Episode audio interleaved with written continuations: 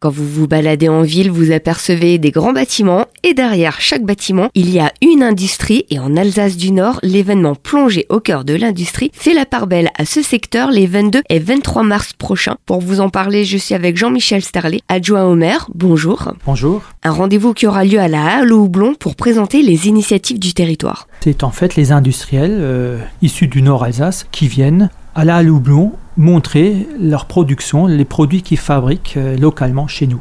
Par exemple, nous avons pu découvrir l'an dernier le petit chien robot. Voilà, donc ça c'est une animation un peu voilà, destinée un peu au grand public pour montrer que l'industrie permet aussi de fabriquer des robots qui sont très proches de la réalité. Quel message souhaitez-vous faire passer à travers cet événement?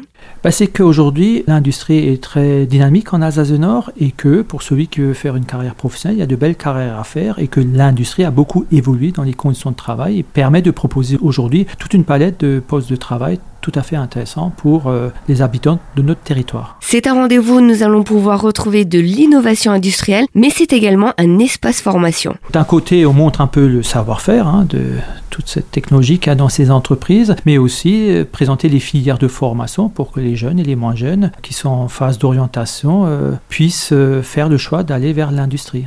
Donc il y a des entreprises comme SEV Usocom, Siemens, Trumpf. On a même des entreprises qui viennent d'un peu plus loin, hein, du côté de Saverne, avec Kuhn par exemple, qui est un des leaders dans les machines agricoles. Après des PME comme Norcan, euh, la société Mars. En fait, c'est un panel assez vaste. Hein, euh, il y aura près d'une quarantaine d'exposants. Un dernier mot pour les auditeurs. Écoutez, je peux que vous inviter à venir faire un petit passage parce que vous allez voir, c'est tout à fait surprenant de voir à la fois euh, des véhicules, des bus, euh, de l'agroalimentaire. Enfin, on a une palette très très large. On ne se rend pas compte de tout ce qu'il y a comme production ici en Alsace Nord. Donc, c'est vraiment une belle découverte pour tout le monde et un condensé du savoir-faire qu'on a en Alsace Nord.